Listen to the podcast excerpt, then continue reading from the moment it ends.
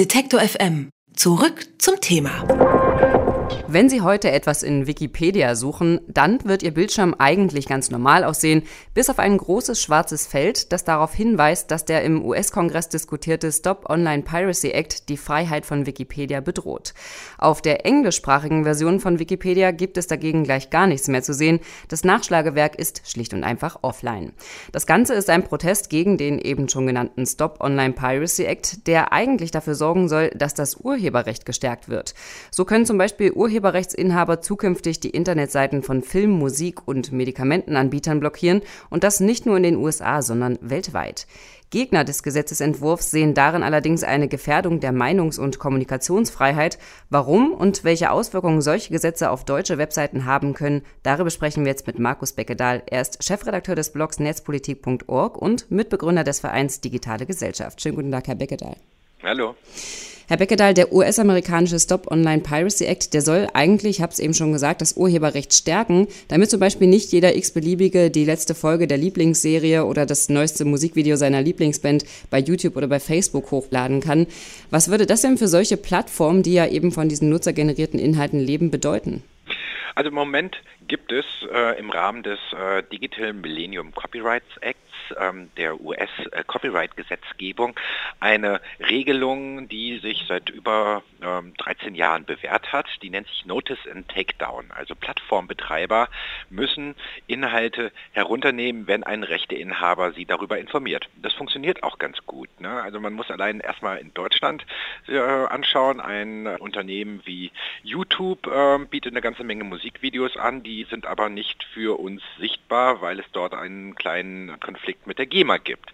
Also dieses Prinzip ist gut eingeführt. Würde man das jetzt ändern, wie der Stop Online Piracy Act es vorhat, dann würde das bedeuten, dass Plattformbetreiber dafür verantwortlich gemacht werden können, was auf ihren Seiten passiert. Und das heißt, äh, diese Plattformbetreiber würden mehr proaktiv ihre Nutzer überwachen und würden vielleicht auch Sachen erstmal freischalten wollen. Ne, also man muss sich auch so vorstellen, ich lade ein Video zu YouTube hoch und äh, wenn YouTube sich dieses ganze Video erstmal durchgucken müsste, um Urheberrechtsverletzungen herauszufinden, dann äh, könnte diese Plattform so nicht mehr existieren. Oder stellen Sie sich mal Twitter vor, wenn jeder einzelne Tweet auf eine mögliche Urheberrechtsverletzung überprüft werden müsste, dann äh, würde dieses Echtzeitnetz nicht mehr so funktionieren, wie wir es kennen. Das heißt sozusagen, die Verantwortung geht in, äh, ja, im Prinzip auf die Betreiber über.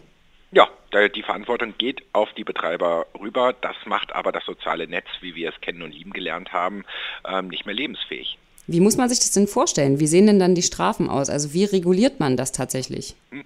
Naja, sollte tatsächlich dieser ähm, äh, Stop Online Piracy Act durchkommen, dann würde das dazu führen, dass Plattformen wie YouTube, äh, Facebook, Twitter oder was ist da, oder auch die Wikipedia rechtlich und äh, schadensersatzpflichtig werden würden für jede einzelne Urheberrechtsverletzung gucken Sie sich mal die Wikipedia an. Ähm, dort werden jeden Tag zigtausende Bilder hochgeladen. Die Wikipedia-Community kann doch gar nicht jedes einzelne Bild darauf untersuchen mit ihren ganzen freiwilligen ehrenamtlichen Ressourcen, ob jetzt eine Urheberrechtsverletzung vorliegt oder nicht. Ähm, würde dann ein Bild hochgeladen, was urheberrechtlich geschützt ist und wo die Rechte nicht vorliegen, dann könnte doch ein Fotograf hingehen, die Wikipedia auf 500.000 Euro einfach mal fiktiver Preis verklagen und könnte damit auch vor Gericht Recht bekommen. Das gilt es zu verhindern, weil das hat halt eine ganze Menge Auswirkungen auf Meinungsfreiheit. Jetzt sagen ja die Unterstützer des Stop Online Piracy Acts gleich am Anfang des Gesetzesentwurfs, dass es auf gar keinen Fall irgendwie um Presse- und äh, Meinungsfreiheitseinschränkungen gehen soll.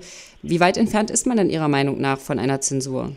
Naja, man nennt ähm, das Ganze so Chilling-Effekt. Ähm, das Ganze wird Auswirkungen haben auf die Art und Weise, wie wir mit dem Netz umgehen. Diese Plattformbetreiber werden immer vorsichtiger werden aus Angst, naja, quasi in Regress genommen zu werden, äh, Strafen, äh, finanzielle, also Geldstrafen bezahlen zu müssen. Und die werden dann lieber mal ein bisschen mehr blockieren, ein bisschen mehr löschen, aus Angst, dass das eine Urheberrechtsverletzung sein könnte, was vielleicht auf Basis von unterschiedlichen äh, weltweiten Gesetzgebungen keine Urheberrechtsverletzung ist, zum Beispiel nicht in Deutschland.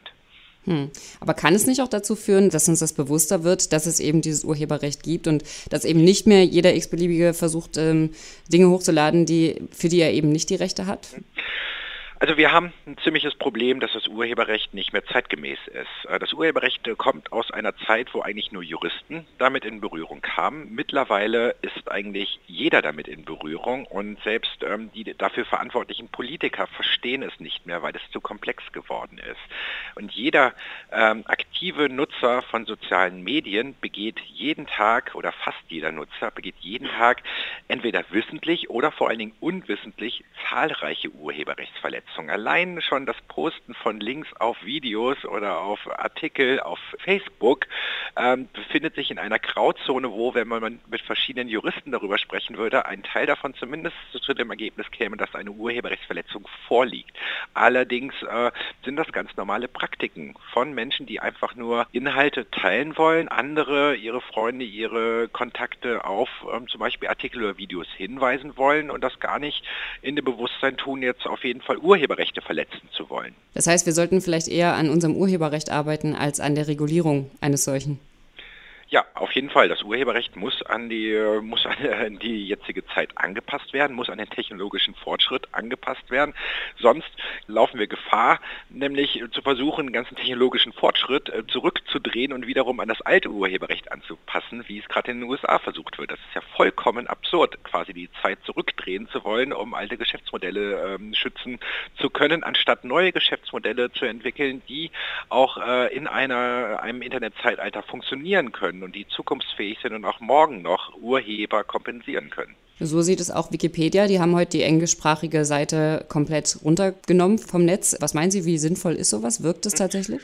Das wirkt auf jeden Fall. Äh, Im Endeffekt ist es auch so ein bisschen ein Hilfeschrei in den USA, weil diese ganze Debatte um äh, SOPA und den äh, Schwestergesetzgebung Protect IP Act PIPA ähm, von den sogenannten Mainstream-Medien äh, kaum Beachtung gefunden hat, weil ähm, die äh, wenigen konzentrierten TV- und Radiosender und Zeitungen, die in der Regel wenigen Unternehmen ähm, äh, gehören, ähm, die äh, haben dieses Thema überhaupt gar nicht kritisch beachtet. Und wenn jetzt äh, zahlreiche viel genutzte Webseiten offline gehen aus Protest gegen diese Gesetzgebung, dann können die traditionellen Medien sich nicht davor verschließen, sondern müssen das Thema Thema auch behandeln und äh, müssen auch die Kritiker zu Wort kommen lassen. Viele der Webseiten, auf die wir täglich zugreifen, haben ja ihre Server in den USA. Kann es also sein, dass wir hier auch in Deutschland bald vor zensierten Inhalten sitzen? Das kann natürlich sein. Die Gefahr besteht. Und selbst wenn äh, diese Netzzensur Sachen aus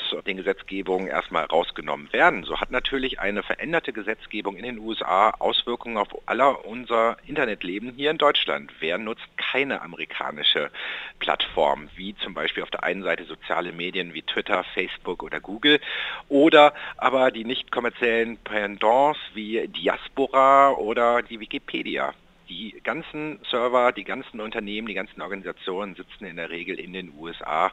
Und wenn die andere Rahmenbedingungen bekommen, wenn die sich daran anpassen müssen, hat das unmittelbar Auswirkungen auf unser soziales Leben im Netz hier in Deutschland. In den USA wollen Kongressabgeordnete ein Internetgesetz auf den Weg bringen, um gegen Online-Piraterie vorzugehen. Was das für deutsche Internetnutzer bedeuten könnte und inwieweit so ein Schritt auch die Presse-, Meinungs- und Informationsfreiheit gefährdet, darüber haben wir mit Markus Beckedahl gesprochen. Er ist Mitbegründer des Vereins Digitale Gesellschaft und Chefredakteur des Blogs netzpolitik.org. Vielen Dank für das Gespräch. Vielen Dank Ihnen. Alle Beiträge, Reportagen und Interviews können Sie jederzeit nachhören im Netz auf detektor.fm.